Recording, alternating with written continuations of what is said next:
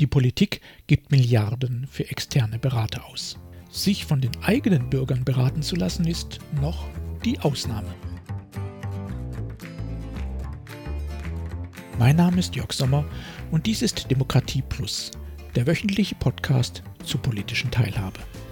Jeden Donnerstag erscheint ein neuer kostenloser Newsletter. Am folgenden Sonntag gibt es den Text dann als Podcast. Alle Ausgaben finden Sie ganz einfach. Geben Sie demokratie.plus in Ihren Browser ein und schon sind Sie da, wo Sie sein wollen. Nun aber zu unserem heutigen Thema.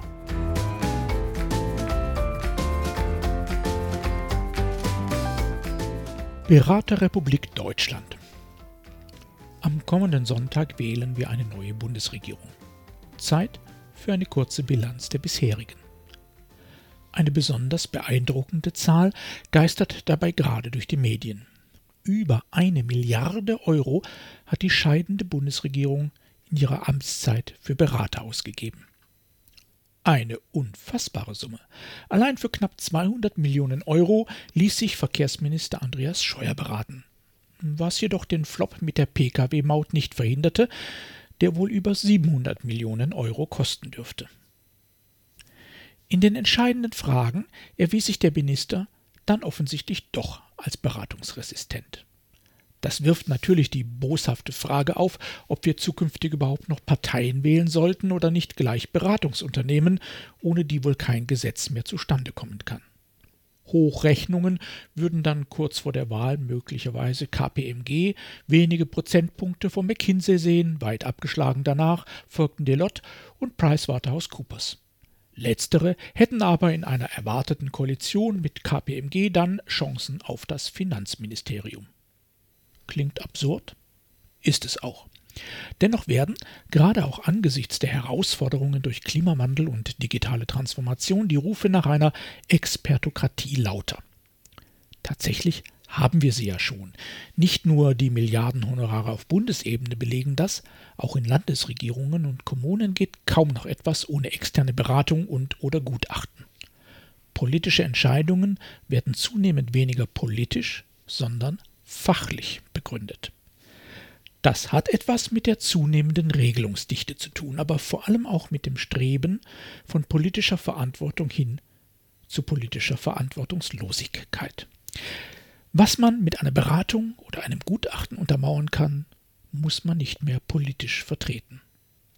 Und wenn sich ein Vorhaben dann als Rohrkrepierer erweist, können sich die politisch Verantwortlichen mit Verweis auf eben diese Gutachten, denen man guten Glaubens gefolgt sei, um die Konsequenzen herumschlawinern. Manchmal, wie der Fall Scheuer zeigt, sogar dann, wenn man die Empfehlungen der Ratgeber nach Kräften ignoriert. Dabei ist grundsätzlich gegen fachlichen Beistand für Politik nichts einzuwenden.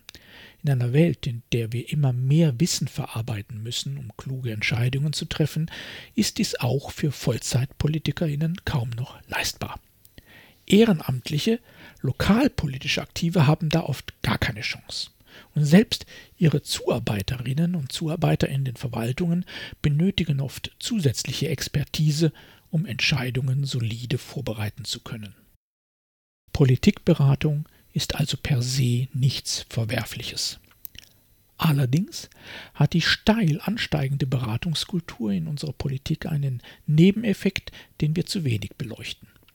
Je mehr Entscheidungen entpolitisiert und beratungsgetrieben werden, desto weniger Raum gibt es für Deliberation, für politische Debatten und damit auch für Beteiligung. Dort, wo sie dann doch stattfindet, gestaltet sie Beteiligung oft zunächst als umfassende Laienschulung, damit die Bürgerinnen und Bürger überhaupt wissen, worüber sie reden. Tatsächlich ist das auch bei vielen Themen nötig, bei anderen naheliegend. Immer besteht aber von Anfang an so die Gefahr, gerade jene Menschen, denen wir Beteiligung auf Augenhöhe anbieten wollen, zunächst einmal zu Objekten von Bildungsprozessen zu machen. Sollen diese dann anschließend in ihre eigentliche Rolle als Subjekte der Deliberation finden, geht das nie, aber auch wirklich nie ohne Konflikte und oft geht das dann gar nicht mehr. Wenig hilfreich ist es genau für diese Rollenfindung dann auch, wenn auf die meisten kreativen Ideen der, nahezu immer berechtigte, Einwand folgt, geht nicht, sagen die Experten, weil. Das daraus resultierende Ping-Pong-Spiel zwischen Beteiligten und Verwaltungen und manchmal auch den direkt anwesenden Experten ist ermüdend für die einen, frustrierend für die anderen und gefährlich für das Ergebnis. Es geht allerdings auch anders. Beteiligung ist immer Umgang mit Nichtwissen, egal wie viel Expertise von außen hineingepumpt wird. Deshalb ist es so wichtig, genau die Fragen zu definieren, zu denen beteiligt wird. Das sind eben vor allem ethische und wertebasierte Entscheidungen von gesellschaftlicher Relevanz. Entscheidungen, die sich zwingend aus Rechtslagen und oder Fachwissen ergeben, können in Beteiligungsprozessen immer nur Randthemen sein und nie im Fokus stehen. Dennoch wird es immer Wissensgrundlagen geben, die auch für eine wertebasierte Debatte nötig sind. Deren Erstellung und Vermittlung sind jedoch nichts, was am Anfang als didaktische Maßnahme von den Beteiligenden geplant werden darf. Vielmehr muss es sich um einen autonomen Prozess handeln, der von den Beteiligten gesteuert wird und bei dem sie unterstützt werden. Wissen muss gemeinsam eingeholt und erarbeitet werden, nicht serviert. Das Ergebnis ist ähnlich, doch die Haltung entscheidet. Wer die Beteiligten von Anfang an als Subjekte und Gestalter des Prozesses sein lässt, investiert etwas mehr Zeit und Geduld, spart sich aber riskante Konflikte und erhöht die Chance auf gute Ergebnisse. Gute Ergebnisse sind genau das, was letztlich gute politische Entscheidungen ermöglichen soll. Denn darum geht es bei Beteiligung, wenn sie gut ist, also Wirkung haben soll. Am Ende ist sie immer auch Politikberatung.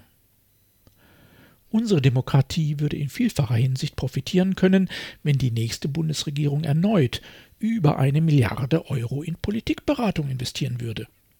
Aber statt wie bislang nur einen Bruchteil zukünftig die Hälfte für partizipative, bürgerschaftliche Politikberatung ausgebe.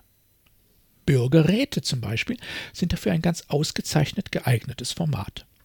Denn bei vielen Themen sind Expertinnen und Experten in eigener Sache erheblich hilfreicher als hochbezahlte Tabellenschubser mit BWL-Abschluss. Zwar können Bürgerräte die dringend auszubauende Beteiligung Betroffener nicht ersetzen, da sie tatsächlich weniger Bürgerbeteiligung als partizipative Politikberatung darstellen, als solche aber sind sie ein effektives Format zur Erdung politischer Institutionen, Akteure und Entscheidungen und im Vergleich zu den McKinseys dieser Welt auch finanziell ein echtes Schnäppchen.